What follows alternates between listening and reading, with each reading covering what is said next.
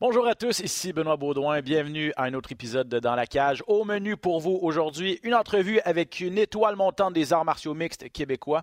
Parlant d'étoile montante, on va mettre la table pour le gala Samouraï MMA numéro 4 qui aura lieu euh, cette fin de semaine, ce samedi, au Club Soda à Montréal. De grosses performances ont lieu dans l'octogone de l'Apex au cours du week-end dernier. On fait un retour sur le gala de l'UFC qui a eu lieu à Las Vegas. Et bien sûr, on met la table pour le gros UFC 281 qui aura lieu au Madison Square Garden ce samedi. Amateurs d'arts martiaux mixtes, bienvenue dans la cage.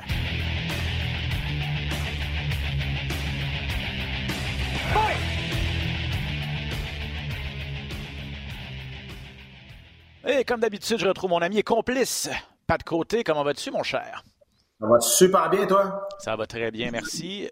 Un peu moins occupé que toi parce que malheureusement, tu ne pourras pas être à Samouraï MMA 4 cette fin de semaine à cause, je le disais, de l'UFC 281. C'est pas facile, hein, être, être en demande comme ça. Ah, écoute, j'aimerais bien me séparer en deux, mais ça marche pas comme ça. Non, effectivement. Puis quand c'est des gros galas, euh, pay-per-view surtout, un des bons galas de l'année. Hâte de t'entendre euh, analyser tout ce qui va se tout ce qui va se passer dans l'octogone cette fin de semaine. Je vous rappelle deux combats de championnat. Euh, les poids moyens entre Israël Adesanya et Alex Pereira et les poids paille chez les dames entre Jean Willy et Carla Esparza. Donc, à ne pas manquer à la télé à la carte cette fin de semaine. Mais avant tout, il faut parler des arts martiaux mix locaux et québécois. Pat, on a la chance d'avoir avec nous au podcast aujourd'hui Jonathan Ramsey qui sera sur la carte de Samouraï 4 cette fin de semaine en direct de Sherbrooke. Jonathan, bienvenue à Dans la Cage. Ouais, merci. Salut les boys, ça va bien? Ça va très bien, merci. Merci à toi d'être là. Très content de te recevoir et très content de te présenter aux gens parce que si vous avez manqué euh, Samouraï 3 où Jonathan a fait ses débuts professionnels, ben, vous avez manqué un chaos spectaculaire en une minute. Euh, Jonathan, revenons avant de parler de ton, combat cette fin de semaine. tu remontes dans la cage ce samedi, mais avant de parler du combat de cette fin de semaine, revenons sur cette performance contre Alan Girard. Début pro, KO en une minute, la foule en délire. J'imagine qu'on pouvait pas vraiment demander mieux pour des débuts pro. Hein?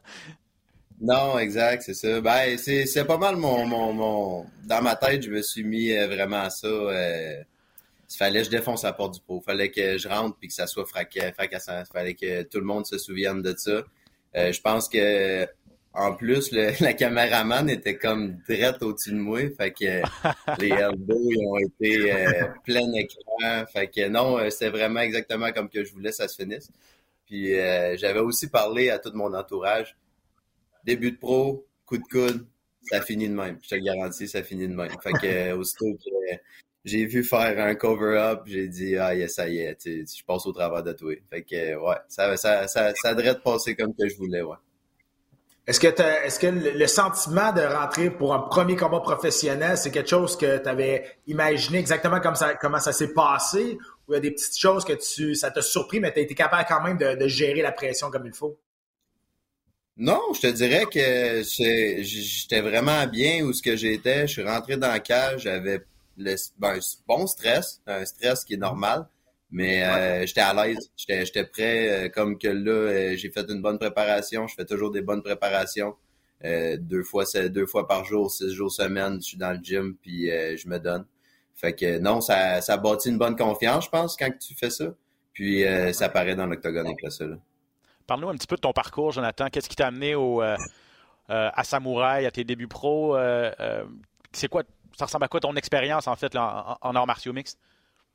Ben, moi, en fait, j'étais un joueur de hockey. Euh, J'aimais bien ça, euh, tirailler au hockey. Puis euh, là, à la fin, euh, je me suis tourné vers les arts martiaux. Là, ma mère était là. Non, elle dit, fais pas de combat avant 18 ans. OK, 18 ans, Puis ça s'est toujours bien passé. Fait que là, j'ai dit, bon, ben, il y a, y a, un talent là-dedans. Je pense que je peux être bon là-dedans. Fait que j'ai poussé. Puis euh, là, avec le COVID, euh, ben tout était arrêté. Là, j'ai parti mon entreprise. Euh, j'ai poussé là-dedans. Puis j'étais là, j'ai jamais perdu dans l'amateur. Puis là, je travaille 7 jours sur 7 comme un déchaîné. Je peux pas laisser ça de côté. Puis rendu dans la trentaine, me dire, j'aurais donc dû continuer voir où ce que ça mène. Fait que là, j'ai dit à ma blonde, puis j'ai dit à mes boys, mes employés, deux ans, je vais, je vais, je vais aller en ligne, puis garde, si ça débouche, euh, je vais continuer là-dedans. Fait que euh, là, je suis all-in là-dedans. Les boys euh, de, ma compagnie, ils me supportent là-dedans. ça roule tout seul. Je, suis un gars qui est vraiment exigeant envers moi-même. Pour ça que mes mon entreprise, ça a vraiment débouché, ça a été bien. Puis à cette heure, ben, je mets toute mon, mon, mon énergie dans le combat. Puis ça, ça, ça, ça s'en vient bien. Je pense qu'on s'en va voir de quoi de beau.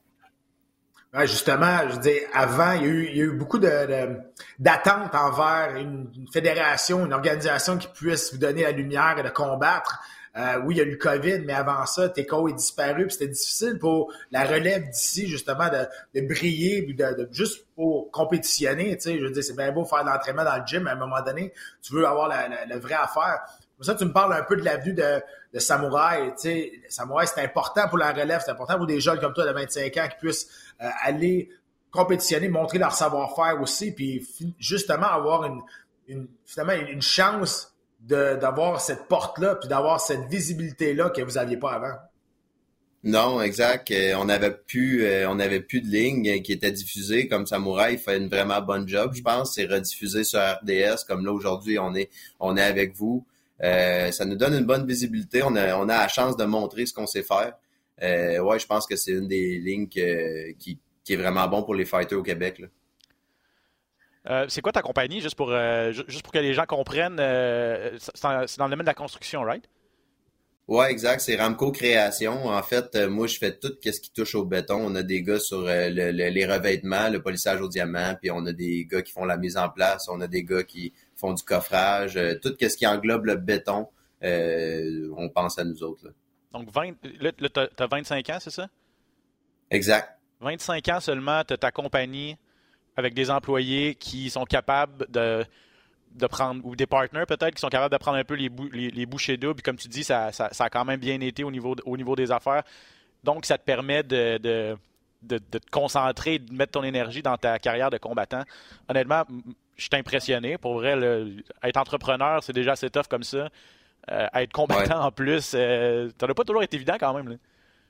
Non, ben c'est sûr que c'est, c'est garde, euh, je, suis encore, mais tu sais, je, suis capable de gérer ça avec les gars que j'ai. J'ai 11 gars, j'ai des bons contremaîtres, ils comprennent le style de vie que j'ai. Comme là, cette semaine, je travaille pas en chantier, mais le fait que je travaille en chantier, temps de mon camp d'entraînement, ben, je m'entraîne le matin et le soir. Mais le temps que je travaille, mon conditionnement physique se fait encore pareil. Fait que mon corps est tout le temps habitué. Fait que je deviens vraiment un gars endurant euh, physiquement de même. Je pense que c'est comme un complément à, mon entraînement de combat. Là. Ouais. Quand t'es pas sur le chantier, justement, tu t'entraînes dans un gym? Parle-nous donc un peu de ton gym, tes entraîneurs, tes, tes partenaires d'entraînement. Parle-nous un petit peu d'eux autres. Ben, tu sais, mon gym, moi, il est, localisé dans un euh, gym de musculation qui est assez gros. Puis on a une place, nous autres, avec un ring, avec une place, avec des tapis, euh, des tapis au mur. Euh, Mistral, mon, mon, mon, main coach, avec Dave, mon coach de boxe, puis Doom, mon coach de jiu. sont trois coachs à vraiment focuser sur tous les défauts. Regarde, le dernier combat, j'ai rien que fait une minute. Puis on a, on a, on a focusé sur tous les défauts que j'ai pu faire.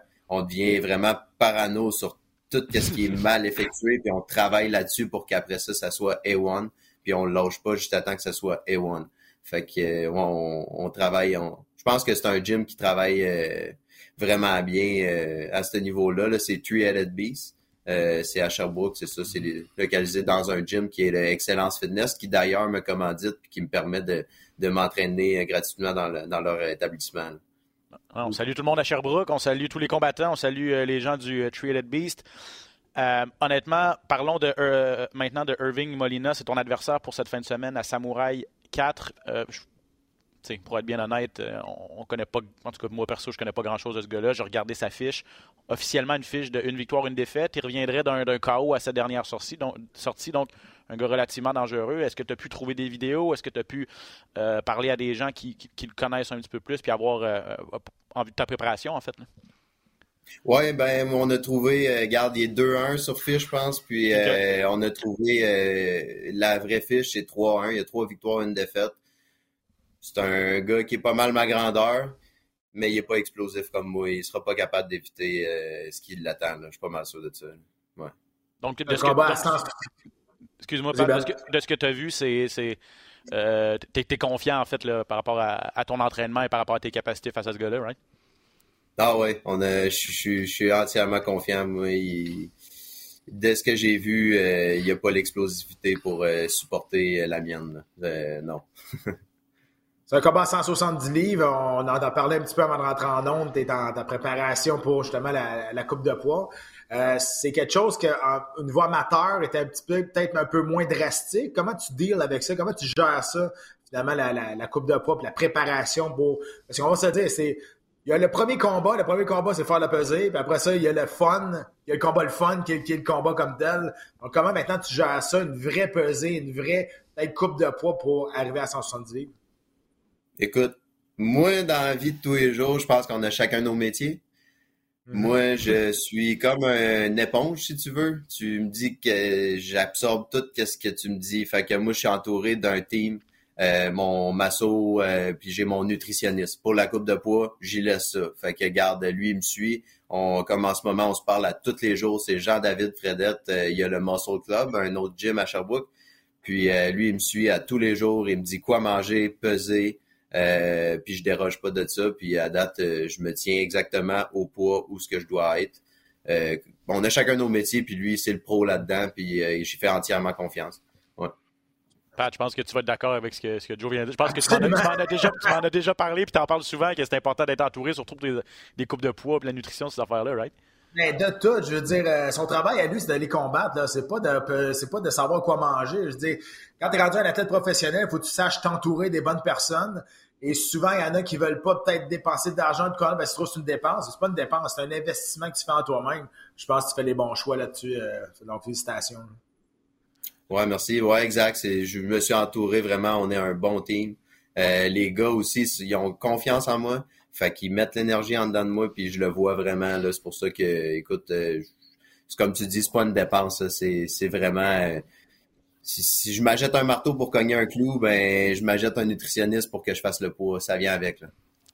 Ah, c'est une, façon de voir les. C'est une bonne façon de voir les choses, en fait. Et puis, euh, mm. ça démontre beaucoup de maturité quand même pour un combattant qui, je le répète, a juste un combat pro euh, au cours de sa carrière. Là, maintenant, c'est quoi le plan, Jonathan? Ça a été expéditif et impressionnant ta première sortie. Puis là, tu l'as dit au début de l'entrevue, tu veux vraiment y aller all-in. Tu veux vraiment tout donner pour voir jusqu'où ça peut t'amener. Euh, combien de combats tu veux faire dans les prochaines années? Puis c'est quoi tes rêves, je veux dire, en, arts martiaux mixtes? Euh, moi, je me, écoute, je suis là pour être actif. Je, comme je te dis, euh, pendant deux ans, vous allez me voir, vous allez entendre mon nom. Euh, je, suis là pour me battre. Je suis là pour aller faire le combat de ceinture pour Samouraï. Je m'en ai fait parler, ils m'ont demandé si c'était de quoi qu'un jour ça pourrait m'intéresser. J'ai dit que je suis là pour ça. fait qu'on va voir comment que ça se passe. Je suis un gars qui est explosif, expéditif. Ça, je niaise pas avec le POC, comme on dit. Euh, fait que on va voir pour le prochain. Puis si jamais ça dure, j'ai le cardio, j'ai l'endurance pour toffer les trois rounds. J'aurais l'endurance pour toffer cinq rounds, mais là, on focus sur trois. C'est pas un combat de championnat. Euh, énormément en forme. Je me sens bien. Fait que, ouais, on va voir ce que ça va donner dans la cage. Puis euh, ça va vraiment dépendre de comment lui est tough. C'est quoi tes rêves les plus fous là, quand tu t'endors le soir puis que tu penses à ta carrière? Ben ouais, moi c'est sûr que c'est dans UFC euh, la grande ligne euh, pour euh, flasher. Puis je fais pas ça. je fais pas ça pour l'argent. Moi là, je fais vraiment ça pour le trip de toute la gang qui me suit. On est des centaines à Sherbrooke à descendre pour le combat. Je pense que je suis un gros vendeur de billets à cause que tout le monde se pointe au show. moi, je fais ça pour le trip que ça apporte, vraiment tout le support que j'ai suis là pour ça. Je pense que une bonne mentalité, tu tête à la bonne place, tu t'entoures des bonnes personnes, puis tu as, compris c'est quoi la game aussi, que c'est un spectacle aussi. On vu à ton premier combat, tu allé expéditif. encore une fois, tu veux aller expéditif pour justement que le monde se souvienne de toi dans, dans, l'octogone. Fait que tu as une, bonne mentalité là-dessus pour le sport ou ce qui est rendu aujourd'hui. Merci, Pat. Jonathan, merci énormément. En tout cas, je le répète, tu affrontes Irving Molina euh, du Mexique ce samedi à Samouraï. Euh, ce sera ton deuxième combat professionnel. Ça va être un petit show intime. Hein? Euh, je parlais à Daniel Lafont hier de, de, Samouraï. Club Soda, c'est pas une super grosse salle.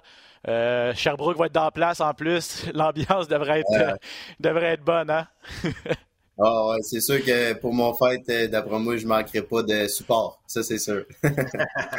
On se voit ce samedi. Jonathan Ramsey, merci énormément. Bonne chance en fin de semaine. Et à la maison, retenez ce nom, Joe Ramsey. Ciao, Jonathan, merci. Bye. Hey, un gros merci, les boys. Bonne journée. À bientôt.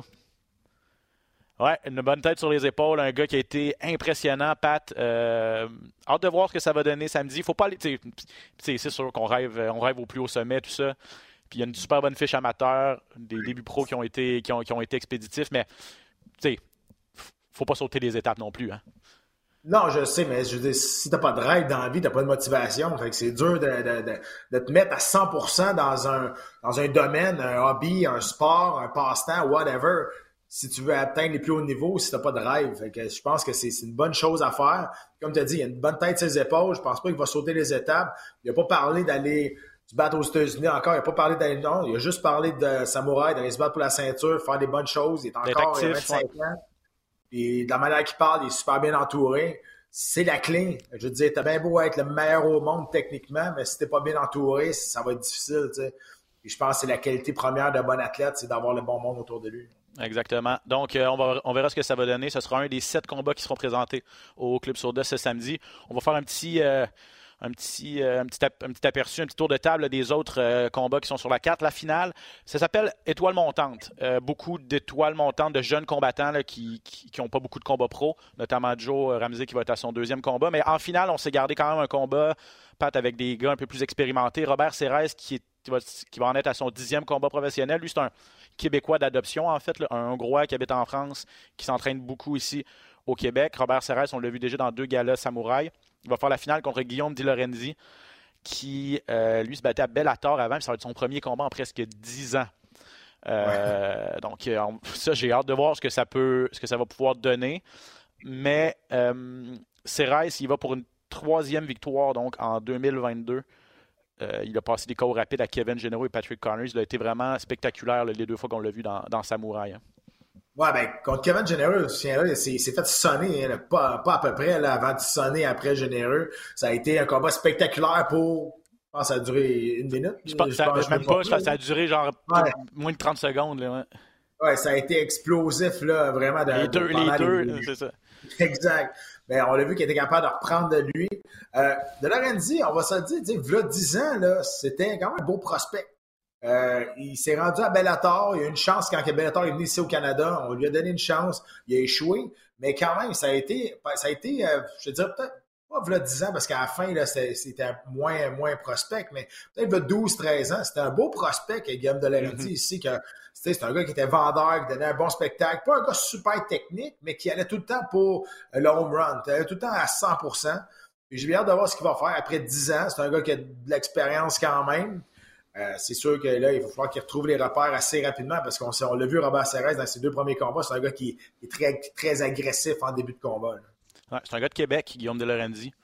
Euh, il est rendu à 38 ans, donc c'est ça. Il s'est pas battu depuis qu'il avait 28-29 ans. donc, euh, c'est ça. Je sais pas qu'est-ce qu'il a fait depuis. Je, sais pas qu'est-ce qu'il a fait depuis ce temps-là. Je sais pas s'il a continué. Ben, j'ose espérer qu'il a continué à s'entraîner. Des athlètes, souvent, ça reste actif à tout le moins, mais 10 ans, être loin de la cage. Peut-être qu'il était coach. En tout cas, bref, euh, à suivre. Ça risque d'être intriguant. Tommy Morrison, Tommy, euh, ton protégé, qui va être en demi-finale quand même, à son troisième combat professionnel. Il est 2-0. Il affronte euh, Yacine Nasri, qu'on a déjà vu lui aussi à, Samouraï, au tout premier gala Samouraï contre Pierre Tivierge. Il avait vendu chèrement sa peau. Qu'est-ce que tu peux nous dire sur la préparation de Tommy et sur le type d'adversaire qu'il affronte? Tommy est de, plus en plus explosif. on sait que c'est un gars qui, qui, qui moi, c'est un des, honnêtement, livre pour livre, je pense que c'est un des gars que j'ai vu qui frappait le plus fort. Honnêtement, c'est incroyable dans, dans les, dans les mitaines, quand on fait des, du pad work.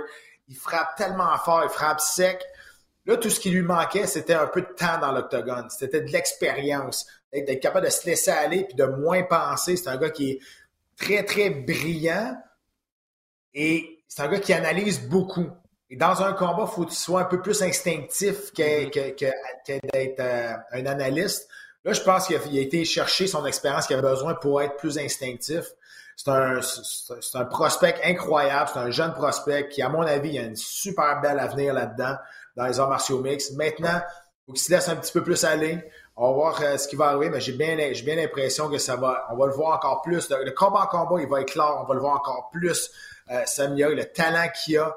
euh, et qui va se laisser plus aller avec, avec ses instincts. C'est un gars qui cogne tellement fort, qui, qui, a une bonne lutte aussi, qui a un jeu au sol qui s'améliore de jour en jour. S'entraîne maintenant sérieusement avec Lee Villeneuve, un de mes anciens partenaires d'entraînement, qui m'a aidé énormément avec mon Jiu-Jitsu. Il fait maintenant la même chose avec, avec Tommy Morrison. Donc, euh, Tommy, euh, il sait, même s'il est invaincu en deux combats, on dirait que dans sa tête, il, a perdu ces deux combats-là. Pas, parce que, mm. mais juste la manière qu'il s'entraîne. Je veux dire, il s'assoit pas sur ses lauriers, il continue d'avancer, d'avancer, d'avancer. Il va affronter un gars qui a de l'expérience dans, dans sa moelle encore.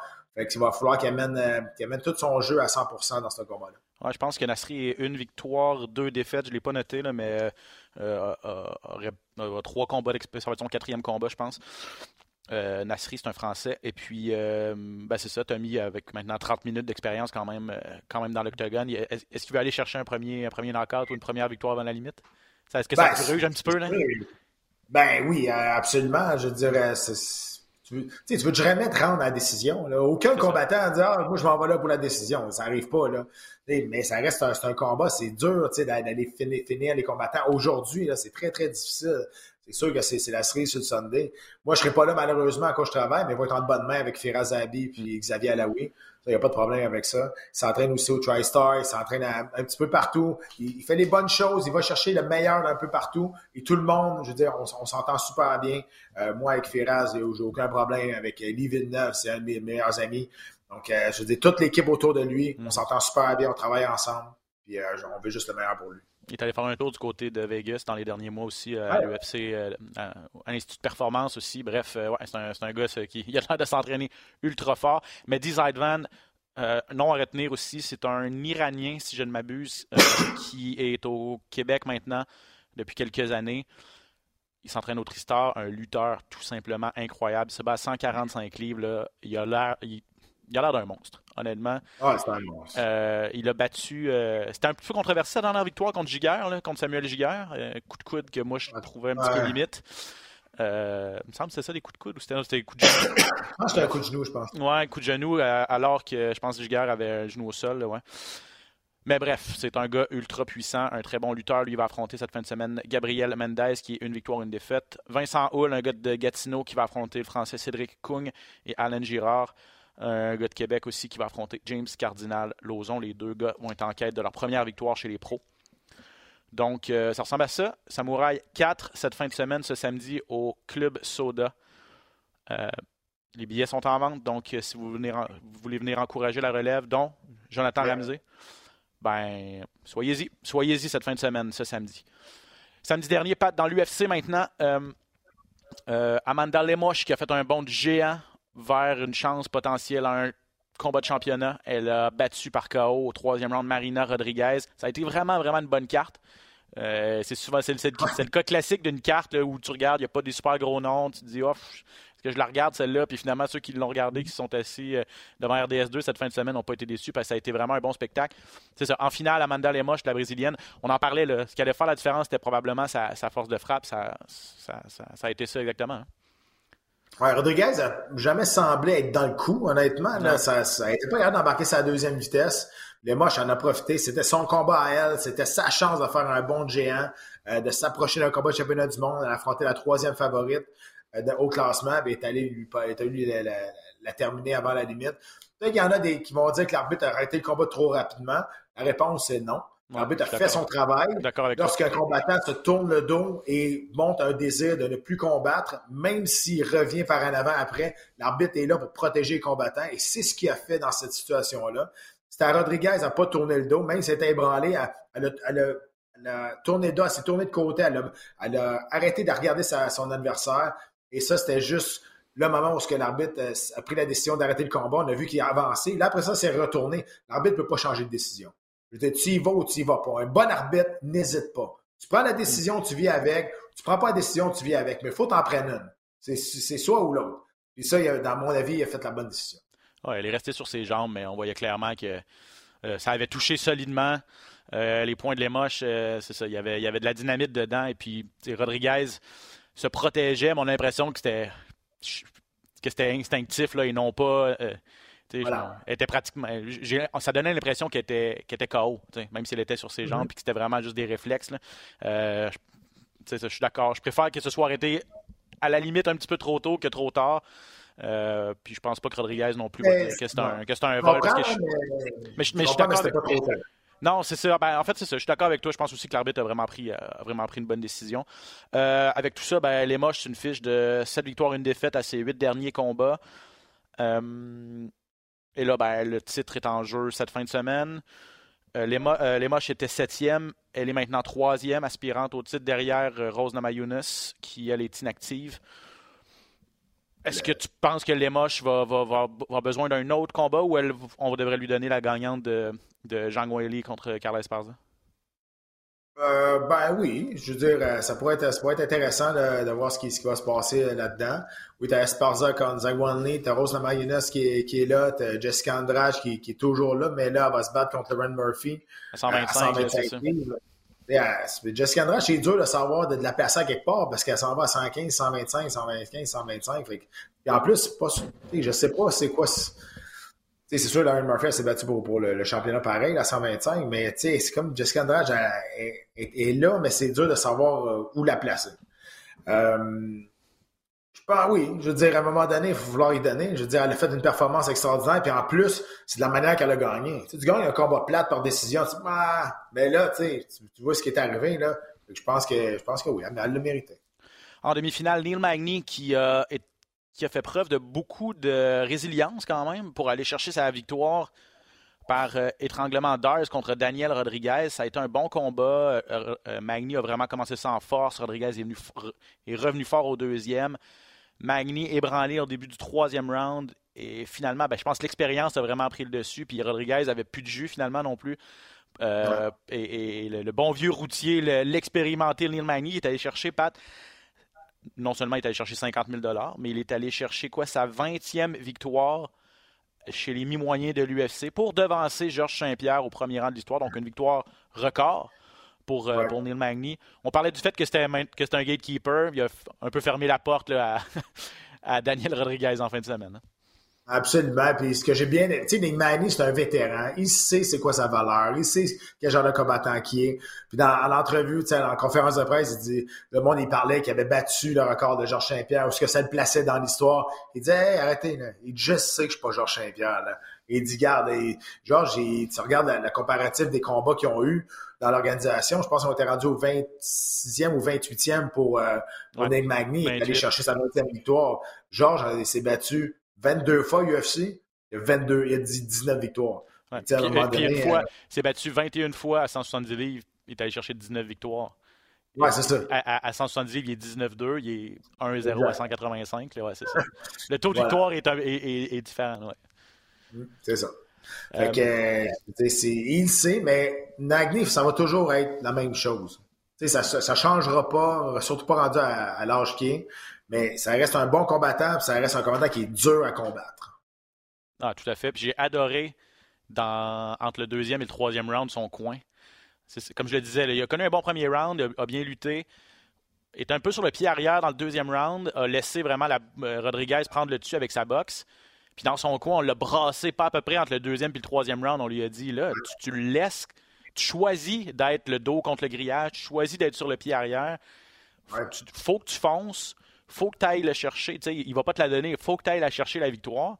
A comment, tu sais, fait ébranler au début du troisième round. Tu te dis, ça y est, c'est terminé. Et finalement, ben, l'expérience qui reprend le dessus, puis le, le- le Ouais, coaching puis- a vraiment été à point là aussi. hein.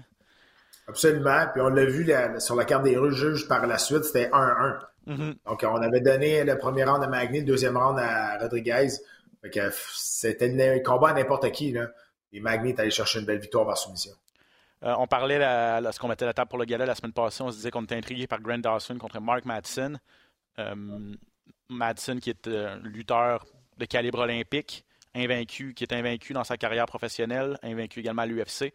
Dawson, lui, est resté invaincu à l'UFC. Cette victoire, aucune défaite, une nulle technique. Il a été impressionnant au niveau de la lutte, au niveau du jeu au sol contre Madsen.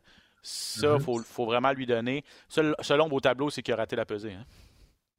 Ouais, ça, c'est vrai qu'il y ait un petit peu euh, un petit talk avec euh, ses, ses, ses hommes de coin, là, avec son équipe, hein, juste ce que je veux dire.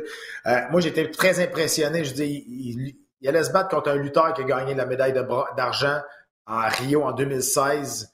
c'est quand même assez, assez spectaculaire. c'est de la lutte gréco-romaine. C'est très différent que de la lutte style libre. La lutte gréco-romaine, on n'attaque pas les jambes, c'est vraiment le contrôle de haut du corps. Et au il s'est fait amener au sol par des techniques de lutte style libre. Donc, c'est fait amener au sol parce que son adversaire, Dawson, qui avait une lutte vraiment à point au niveau style libre, attaquait les jambes. On était capable d'amener le combat au sol. Puis au sol, ben, euh, Dawson, c'est une ceinture noire de jiu On a vu la différence. Euh, puis quand tu mets un bon lutteur sur son dos, souvent, c'est ça que ça fait. Il devient un peu comme une tortue, même rendu à ce niveau-là. Euh, puis on a vu que le, le jiu-jitsu était vraiment trop, euh, trop solide pour, pour Matson. Donc, écoute, rendu à 38 ans, Matson, il ne voulait pas perdre de temps. Là, il s'est fait dominer dans son art que lui, dans son art que lui et sa spécialité. Ça va être ça va être dur à prendre cette première défaite en carrière. Ouais, et pour euh, Dawson, ben, l'avenir est beau parce qu'il a fait son entrée dans le top 15 officiellement avec cette victoire à 155 livres. Euh, un nom à surveiller, euh, Dawson, qui l'a emporté donc par étranglement arrière au troisième round. Il y avait aussi les coups dans les jambes qui ont, au troisième round, surtout, qui ont fait énormément de dommages à Madsen. Euh, il y en a eu plusieurs et finalement Madsen s'est retrouvé, ses, jambes ne le supportaient plus. Donc, non, grosse, grosse, grosse victoire pour Grant Dawson. Puis y avait il y a eu 11 combats en fin de semaine. 9 de ceux-là se sont terminés avant la limite. rapidement, le Tamirez Vidal qui a commencé le gala avec un gros KO grâce à un coup de genou à la volée contre Ramona Pascual. Ça lui a valu 50 000 Jake mm-hmm. Hadley, étranglement triangulaire contre Carlos Candelario. Poliana Viana, KO en 47 secondes seulement contre Jenny Fry. 50 000 pour euh, Viana aussi. Batista, Mario Batista, un gars surveillé, jeune combattant à 135 livres, euh, a été solide, lui, contre, euh, contre Benito Lopez, Kimura. Mario Batista, Pat, je pense, c'est ça, va être surveillé dans une belle division de poids aussi à 135. Absolument. Moi, j'ai bien aimé son combat. J'ai trouvé qu'il est spectaculaire. C'est un bon vendeur. Euh, une super belle technique. Écoute, euh, j'ai hâte de le revoir. Tagir Ulanbekov qui, qui a réussi une guillotine debout contre Nate Mannis. Et celui-là est un petit peu controversé. Hein? Shailan Nordembeke, KO contre Derek Minner. Minner qui s'est blessé rapidement dans le combat.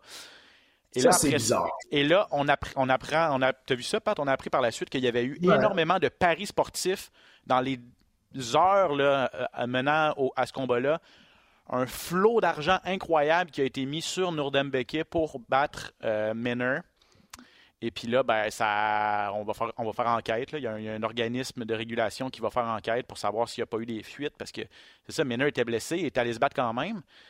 À se demander s'il n'y a pas quelqu'un dans l'entourage de Minner qui a, dit ben, regardez, il, il, est blessé, notre gars, fait que miser sur son opposant rapidement dans le combat. Il faudrait voir si les gens de son entourage ont fait de l'argent avec ça et tout.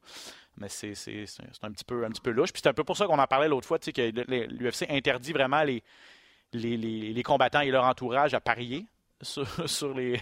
C'est un petit monde. ça, ça, se sait, ça, tout, tout, finit par se savoir. Hein. Ben, oui, il y a une enquête, là, je veux dire, avec raison, là, euh, euh, il y a plusieurs personnes, moi, qui, qui bêtent sur des combats, qui sont autour de moi, puis ils me demandaient, tu sais, hey, là, dans, dans les deux dernières heures avant le combat, tout a changé de bord complètement. Puis ça, quand, quand tu vois ça, c'est parce qu'il y a une information qui a leaké à quelque part, tu sais, qu'il y a une information qui a, qui, a coulé. Moi, je, on, on, savait pas, on n'avait aucune idée de ce qui, qu'est-ce qui arrivait. Tu sais. Honnêtement, moi, je pas un grand parieur, là, je, que je regarde pas ça, les, les odds. tu sais, mes amis, OK, tu, sais-tu quelque chose? Hein? Comme ils voulaient que je leur donne le, le leak et l'information, mais j'en avais aucune idée. Quand ça sortait après, tu dis, ah, OK, tu peux pas bêter contre toi-même non plus. Euh, là, c'est ça qu'ils sont en train de checker aussi. si Maynard n'a pas, pas, misé contre lui-même, ce qui est une fraude euh, incroyable. Ouais, ben, son coach, c'est James, James Krause. Puis là, on ne va pas lancer la pierre à James Krause, mais lui, c'est un gros, gros, gros euh, amateur de paris sportifs. Euh, il y a même un podcast là-dessus. Euh, James Cross, il donne des, conseils aux gens sur les, paris sportifs, notamment en, en arts martiaux mixtes. C'est un, super bon coach. Non, mais, mais on veut juste être sûr qu'il n'y a pas eu la fuite venait de où, puis est-ce que ça vient de son ah, entourage, puis est-ce qu'on a, est-ce qu'il y a quelqu'un qui s'est graissé la patte avec ça?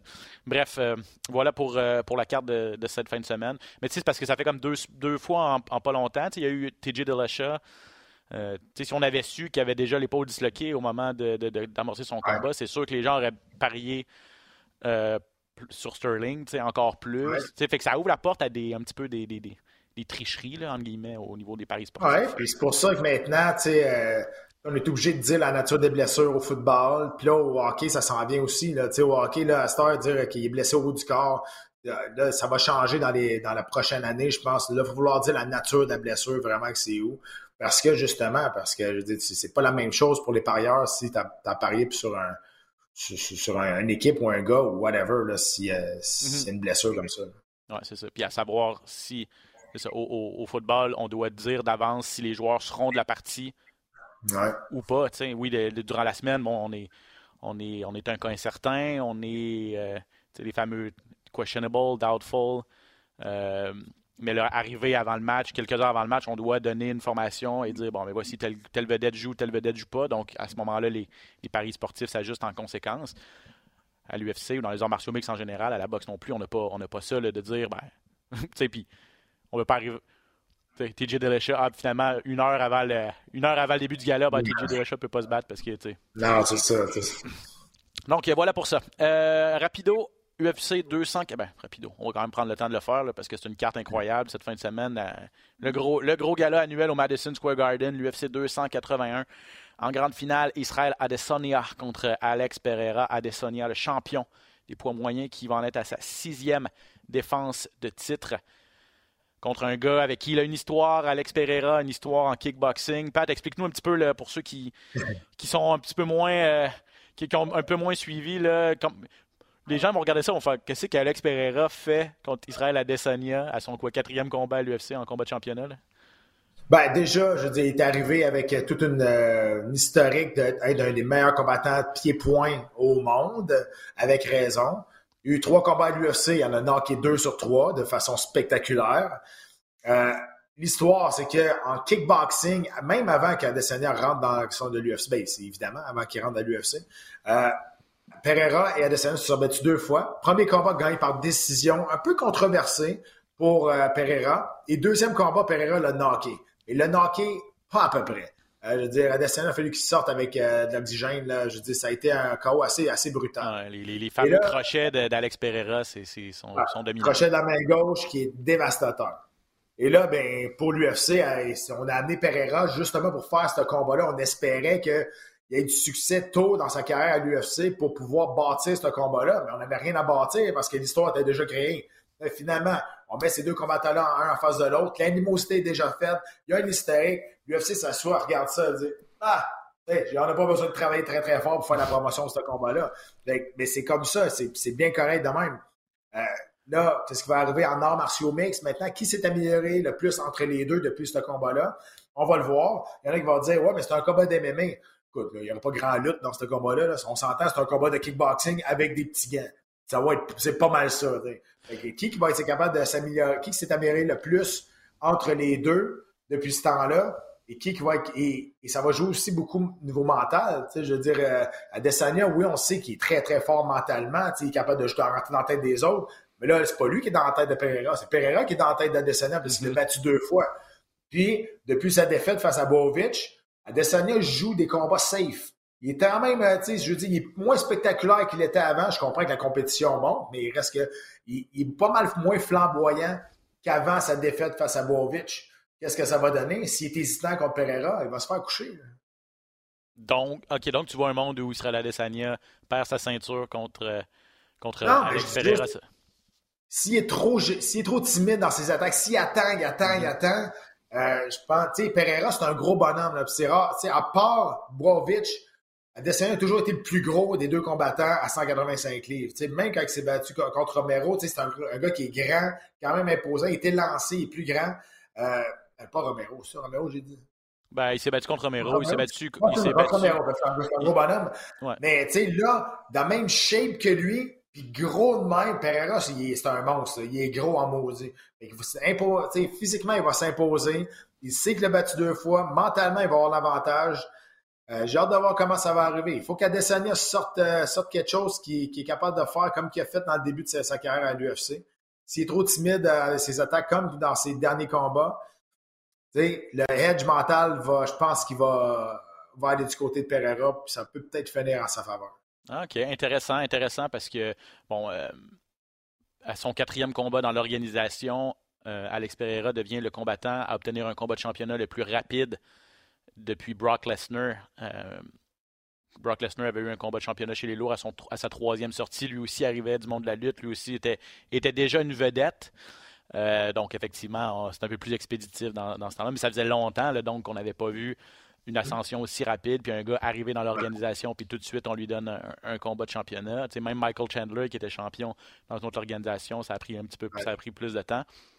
Puis du côté d'Adesanya, ben, tu as raison, tu en parlais, qui, joue. Il est moins flamboyant qu'il a déjà été. Il, joue un peu plus. Euh, un peu plus sécuritaire. ça lui fait trois, trois victoires par décision consécutive. Il a un seul KO au cours des trois dernières années, lui qui nous avait habitués à des KO spectaculaires en début de carrière. Donc effectivement, qu'est-ce que. Puis ça met beaucoup on le voit dans les. On le voit dans les vidéos, dans les. Euh, euh, dans les montages que l'UFC euh, nous, nous, propose. Là. Adesanya qui, qui, se met beaucoup de pression sur les épaules. Euh, ça, joue un petit peu. Bref, euh, hâte de voir, hâte de voir ce qui va se passer en finale donc, du côté du MSG entre Israël Adesanya et Alex Pereira. Autre combat de championnat en demi-finale, Carlos Parza contre Jean Weili, on en a parlé un petit peu. Mais c'est un championnat chez les poids pailles. Deux, première défense en fait du deuxième règne de Carlos Parza. qui a quoi six victoires consécutives quand même là, maintenant, Carlos Parza. Euh, mais tu voyais des vidéos d'entraînement de Jean Whaley, puis tu te dis, il n'y en aura pas de facile. Hein? Ben, c'est sûr qu'Asparza, il faut qu'elle soit prête, mais Asparza a toujours été un peu la négligée. Je veux dire, elle a l'air d'une petite fleur fragile. Là, je veux dire, elle n'a pas, pas l'air d'une combattante qui va aller à la guerre, mais la stratégie de ce combat-là va être super importante. Je veux dire, c'est sûr que tu ne veux pas rentrer d'une guerre coup pour coup avec euh, Zhang Wanli. Là. C'est, tu veux pas ça. Là. Euh, fait que c'est sûr qu'elle va tenter de, de, garder sa distance, de, de travailler sur la lutte. Et euh, elle ça a vraiment une très, très bonne lutte, pour vrai. Là. C'est capable de, c'est capable d'arriver à ses fins avec sa lutte. Euh, je pense que ça peut, ça peut être bon pour elle. Il faut pas qu'elle ne peut pas rester au bout du point avec, euh, avec la chinoise. Elle va se faire, va se faire, faire mal. Je pense, très mal, je pense. Oui, effectivement. Donc, avantage de puissance au niveau de, de, de Zhang Weili. Hein? Ben, ouais, c'est même pas. c'est même pas comparable. Euh, Esparza, je regardais ça, 6 victoires de suite, mais là-dedans, elle a 3, victoires par décision partagée et une victoire par décision majoritaire.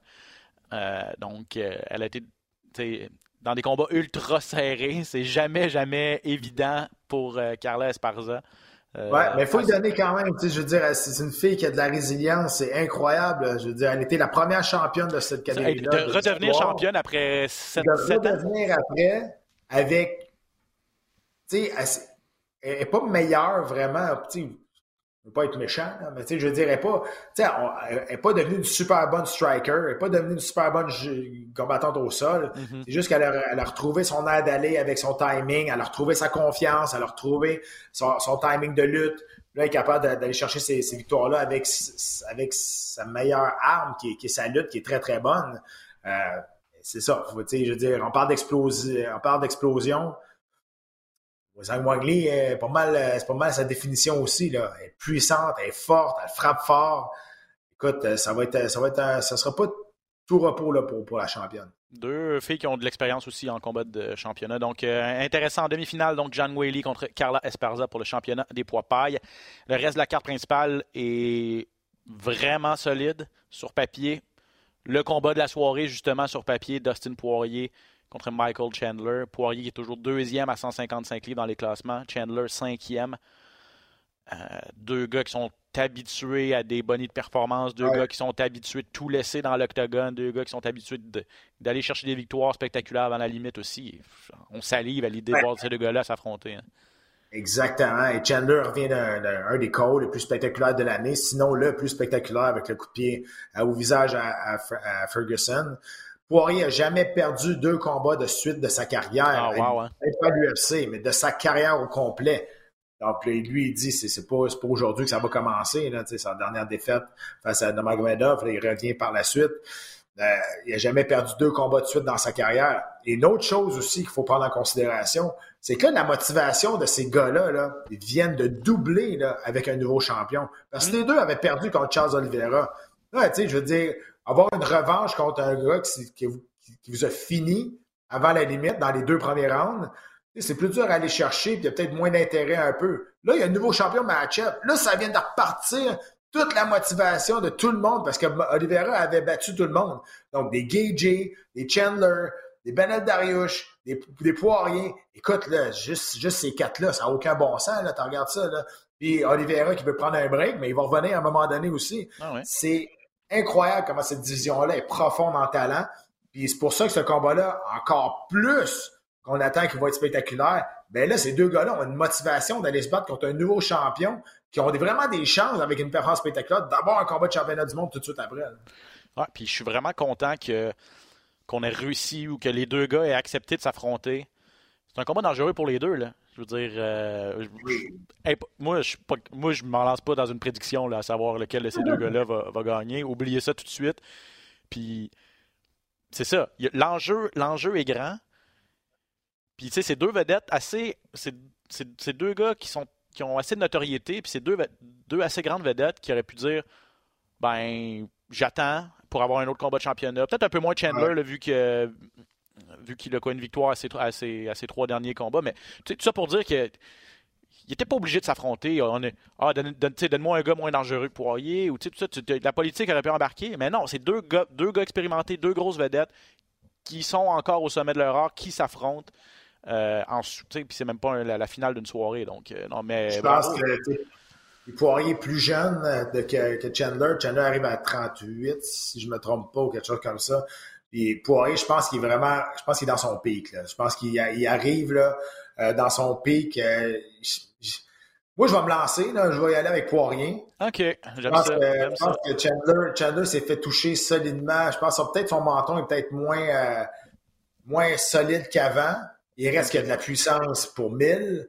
Il y a peut-être un meilleur lutteur que Poirier. Poirier a un meilleur jiu-jitsu, cependant. Mais Poirier lance beaucoup plus de coups. C'est un gars qui travaille beaucoup en volume. Plus technique il va, avoir il va avoir l'avantage de la portée aussi, mm-hmm. qui travaille très bien avec cette portée-là. Donc, moi, je vais me mouiller. Je vais y aller avec, euh, avec euh, Dustin Poirier. Mon cœur, mon cœur est avec Dustin Poirier aussi, un combattant que j'ai toujours vraiment, vraiment beaucoup aimé. Euh, puis en tout cas, j'espère que ça va livrer la marchandise. Je suis pas trop inquiet. Je suis pas trop inquiet que ça va livrer la marchandise. un mot sur Frankie. Eh ben, il y en a qui étaient déçus que ça, ah, ça aurait dû être 50. Là. Ben, je vais te le dire. Là. Je pense que pour les deux gars, on est content que ça soit 3 rounds. ouais, il y a des bonnes chances. ça, va être, être violent. Puis ça va-tu se, rendre, se rendre à la fin des trois? Ça, ça, ça c'est l'autre aussi. Mais voilà, oui, c'est ça. Ça va être Parce violent. Que si ça sera à la fin des trois, là, les deux vont être maganés. Oui, oui, oui, ouais, je suis entièrement d'accord. Frankie Edgar, un mot là-dessus, Pat, euh, qui va se retirer, lui, après euh, ben, une très, très belle carrière. Euh, il a annoncé que ça allait être son dernier combat. Il affronte euh, Chris Gutierrez. Edgar a été champion des poids légers de 2009 à 2012. Trois, a descendu de catégorie trois fois. A tenté d'aller chercher la ceinture à 145 livres. Les trois fois, il a perdu. A terminé sa carrière dans une troisième catégorie de poids à 135 livres. Euh, est-ce qu'on peut. Quel adjectif on peut donner à Frankie Edgar et à sa carrière? Ben, une résilience, de deux têtes de cochon, parce que tout le monde disait qu'à 155 livres, il n'y avait pas d'affaire là, il est devenu champion quand même, il a défendu son mm. titre à plusieurs reprises. Puis là, tout le monde était pourquoi tu descends pas? Hein? Je suis champion, moi, personne qui avait de me battre. Tu sais, je dis, il fait que ça. Mais pour moi, c'est l'histoire de Rocky. C'est l'histoire de Rocky Balboa, euh, parce que au début, moi, je me souviens, là, on était dans le même vestiaire à l'UFC 67. OK. Euh, quelqu'un faisait son premier combat à l'UFC, à l'UFC 67. Moi, je me battais contre Scott Smith. C'est là que j'ai été chercher ma première victoire. Puis on regardait Frank Edgar frapper dans des pads. Puis, ah, qui était mauvais. On le regardait, on était, ben, voyons donc, il est bien poche. Ça n'a pas de bon sens. Puis là, tout le monde nous avait vendu que c'était un bon lutteur. Puis on regardait ça, il frappait pad, c'était, c'était dégueulasse. Pas vrai, là. C'était comme, ah, ouais. Finalement, il a gagné le combat. Puis aujourd'hui, tu sais, regardes ça aujourd'hui, puis l'évolution qu'a eu ce gars-là, il s'en va directement au temple de la renommée. Tu sais, c'est un, c'est un, gars qui est tout le temps été bien respectueux, bien straight, qui a donné tout le temps des performances plus connaître, tout le temps des performances à la Rocky Balboa qui se fait sonner, qui revient, sa trilogie face à Grim Manor qui est dans les anthologies de, de, l'histoire de, peut-être moins un combat que les trois, là, mais il y en a deux, deux combats sur trois là, facilement. C'est des, des, combats débiles là, que dans l'histoire de l'UFC. Pour moi, c'est un combattant qui fait partie de la dernière ère, peut-être avec Georges Saint-Pierre, qui se sont jamais perdus dans, dans, le, dans le spectacle et dans le, trash talk et dans le, tout ça. Pour moi, c'est un des derniers combattants qui reste de cette, de cette école-là. Euh, j'adore quand tu me racontes des quand tu nous racontes des anecdotes euh, de vestiaire comme ça avec des, légendes du sport. Euh, que tu nous amènes un petit peu en arrière, c'est parfait. Donc, ben ouais, tu t'as répondu à ma question. J'allais te demander si Frank Edgar allait se retrouver au temps de la renommée. Je pense, tu as dit oui, là, toi sans aucun doute. J'ai tendance à, être d'accord. Je veux dire, il a été champion quand même. Donc, une superbe carrière pour Frankie Edgar qui va se terminer cette fin de semaine. Euh, sur la carte, je vous donne d'autres combattants, d'autres combats là, qui on les analysera pas, mais Dan Hooker qui va affronter, qui va affronter, affronter oui, plutôt le jeune Claudio Puelles, le Chilien. Euh, Puelles a, été invaincu à l'UFC, si je ne m'abuse. Donc, euh, encore une fois, on donne à Hooker un jeune, un jeune premier. Là. Ah, puis il est solide euh, en soumission, là. il est très, très solide. Oui, je pense que ses trois dernières victoires ont été acquises par, par soumission. Brad Riddle, le combattant néo-zélandais, coéquipier en fait d'Israël Adesanya qui va affronter euh, Renato Moicano. Euh, moi, moi, j'étais un grand fan de Brad Riddle. Je me suis entraîné avec lui en Thaïlande quand j'étais allé. C'est un excellent kickboxer, puis c'est un gars qui, a une bonne shape. Moi, je, moi, je, suis un grand fan de lui. Dominique Reyes, classé toujours 7e à 205 livres, va affronter Ryan Span, qui est classé 12e, donc un combat important dans la division des Milo. Et Aaron Blanchfield, classé 12e contre Molly. Meatball Molly McCann, 15e chez les poids mouches féminins. McCann qui est sur toute une séquence de trois victoires avec trois bonnies de performance. Attention au coup de coude renversé de Molly McCann. Je pense, honnêtement, là, je, parle peut-être à travers mon chapeau, mais je pense que c'est la première ou la deuxième fois seulement que McMahon se bat à l'extérieur de l'Angleterre ou, de l'Europe. C'est ça, ça, va être, intéressant de voir euh, de voir comment elle va. Au moins la troisième fois, là, parce que c'est battu à Boston, je suis sûr, parce que c'est battu à Abu Dhabi. Mais ouais, c'est surtout battu en, surtout battu en Angleterre. Puis, ça, puis la foule était incroyable. Ah donc, c'est la chose à faire pour l'UFC. Ouais, exact. Euh, donc, une superbe carte cette fin de semaine. Donc, euh, les heures habituelles pour les euh, galas à la télé à la carte, 20h, RDS2 pour la sous carte, la carte préliminaire, et 22 heures télé à la carte avec euh, Pat, Jean-Paul et Valérie pour l'événement de l'année au MSG.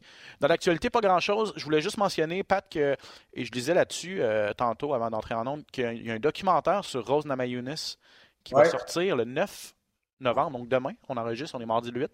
Euh, si vous êtes abonné UFC Fight Pass, moi, j'ai vraiment hâte de regarder ça parce que, tu sais, mystérieuse, Rose, hein? Puis là, tu vas comprendre pourquoi. ben, c'est ce, ce, que, ce que je lisais dans l'article. On parle vraiment de sa jeunesse. Il y a eu des affaires vraiment pas faciles. Euh, abus, sexuel, c'est ça. Euh, diagnostic de schizophrénie dans son cas. Elle a coupé complètement les ponts avec sa famille, euh, qui, a immigré, qui a immigré sa famille de Lituanie jusqu'aux États-Unis. Bref, on va vraiment dans le. Tu sais, c'est une fille qui est. On l'a vu souvent en entrevue et tout ça, mais jamais elle s'est ouverte comme ça. Euh, sur des trucs pas faciles. Donc, euh, un personnage, euh, une combattante que j'aime beaucoup, un personnage un peu énigmatique, puis on, devrait en savoir plus. Donc, hâte de voir ça. Encore une fois, encore une fois, les arts martiaux mix ont sauvé quelqu'un. Mm. Ouais, il, y en a beaucoup, il y a beaucoup qui parlent des arts martiaux, les arts martiaux mix, que c'est violent, puis ça fait. Les arts martiaux mix en ont plus sauvé qu'ils en ont tué. Ça, je peux vous confirmer. Là. Les ça. de ça en fait partie. Il y en a plein d'autres qui sont dans l'UFC aussi, que les, arts martiaux en général ont sauvé, leur ont sauvé la vie, leur ont sauvé, des, leur dans le droit chemin. Puis je pense que c'est une autre, forme d'apprécier cet art-là, ces arts martiaux pour le respect, la discipline, puis vraiment de rester dans, le bon chemin. Ou ben un exutoire comme Rose, Rose Amazonas qui, a eu, qui s'est pitché là-dedans à 100%, puis c'est pour ça qu'elle a été capable de passer à travers tous ces problèmes. -là. Une grande championne également. Donc, euh, documentaire qui s'appelle Tug Rose, disponible dès mercredi sur UFC Fight Pass. Puis, une petite note en terminant, je ne sais pas si j'en avais parlé la semaine passée, mais euh, la finale de PFL, à laquelle va prendre part Olivier Aubin-Mercier, donc ça a lieu le 25 novembre, vendredi dans trois semaines, dans deux semaines et demie, à New York. Euh, confirmé que c'est pay-per-view, donc à la télé, à la carte, au Canada également. Donc, à RDS, malheureusement, on ne sera pas en mesure de vous le présenter en direct. Vous aurez les faits saillants de son combat à Sport 30 euh, et sur notre site internet le 25 novembre au soir. Mais pour la rediffusion du gala, ça va être euh, une semaine plus tard seulement, donc le 2 décembre. Money Talks. On veut faire ça du côté des on veut faire ça du côté des producteurs à la télé, à la carte. Il y en aura d'autres. PFL se lance dans le pay-per-view là, donc euh, ça sera. Et... Là, là aujourd'hui, j'ai eu des, j'ai vu des messages sur mes réseaux sociaux, des choses comme ça qui me disaient, faudrait que pas de côté mette plus de pression sur les dirigeants de l'UFC pour que le PFL passe. Je peux rien faire. J'ai pas, j'ai pas, j'ai pas, j'ai pas cette, cette notoriété là, j'ai pas cette puissance là. Euh, moi aussi, j'aurais mis ça d'avoir plus de, de, coverage sur un Québécois qui va devenir millionnaire, peut-être.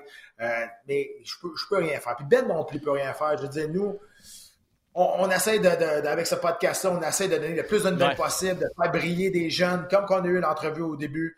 Euh, puis, je veux dire, on fait ce qu'on peut avec, euh, avec les moyens qu'on a. Donc, je veux dire, même si vous nous demandez de mettre de, plus de pression, c'est hors de notre euh, pouvoir. Ah, puis de toute façon, euh, l'UFC et PFL, c'est deux entités complètement différentes. Donc, euh, ah Pat, en étant analyste de l'UFC, il, il, a. voit mal. ben, c'est ça, aller voir les, les compétiteurs de l'UFC puis dire Ouais, ben là, on aimerait ça. Ah non, non, exactement. Puis c'est ça, ça, joue, ça joue au-dessus de nos têtes. Faites-vous-en pas, on, veut bien. Puis c'est ça. Mais tu, tu, fais bien de le mentionner. J'avais une grosse discussion avec. je vais revenir avec ma discussion avec Daniel Lafont de, de, de Samouraï MMA qui, il va être à son quatrième gala. C'est difficile. Il n'y a pas beaucoup de journalistes qui vont couvrir les combattants, les galas. ça reste des arts martiaux mix locaux et régionaux. Il n'y a pas de Journal de Montréal, la presse, euh, RDS, euh, les, gros, les gros médias, Radio-Canada, tout ça, ça ne va pas couvrir vraiment ces gars-là. Euh, parfois, s'il y a des combattants, disons, de Sherbrooke, est-ce que la tribune va y aller? Est-ce que les, journaux, les quotidiens ou les, les hebdos locaux vont venir? Mais, puis je disais, c'est difficile. De un, les arts martiaux mix, ça passe en arrière de bien d'autres sports dans, notre couverture au Québec. Pour, Et puis Daniel Lafont, là, je veux dire, on va, faut lever notre chapeau. Là. Il ne fait pas, il fait pas d'argent avec ça. Ah, ben il fait pas d'argent avec ça. Il fait ça pour le sport. Puis, c'est. Faut attention à ce que je dis, là, mais c'est une des bonnes personnes, je pense, dans ce milieu-là, qui a les intentions à bonne place. 100 Puis c'est ça. Puis, c'est ce que j'expliquais. J'expliquais, nous, avec notre podcast, on va avoir jour demain, on, parle de chaque gala. Il y a d'autres podcasts comme euh, celui de l'ami Max Carabine, celui des gars de Faberglass, Greg Saint-Pierre, MMA Talk. Sais, je vais leur lever mon chapeau parce qu'eux font une super bonne couverture également de ces, de ces événements-là pour faire briller les, vedettes euh, locales ici, leur donner de l'exposure. Puis on espère pour qu'ils atteignent le prochain niveau. Mais bref. Pour, euh, ce qui est de la couverture, ben on, on fait notre gros possible. Il n'y a, pas grand monde qui voudrait plus que moi puis Pat euh, donner, de, donner de, de, de, l'exposure, puis de la notoriété, puis du, de la lumière à ces gars-là. Voilà, on fait, on fait ce qu'on peut selon nos, nos capacités, nos, nos, nos pouvoirs. Voilà. Autre chose, mon cher ami? Non, tout est beau, mon chum. Merci énormément pour cette autre belle discussion. Bon, UFC 281 cette fin de semaine. Tout le monde à la maison, merci beaucoup de nous suivre. On vous apprécie beaucoup. On apprécie votre fidélité également. À bientôt pour un autre épisode de Dans la cage, tout le monde. Ciao!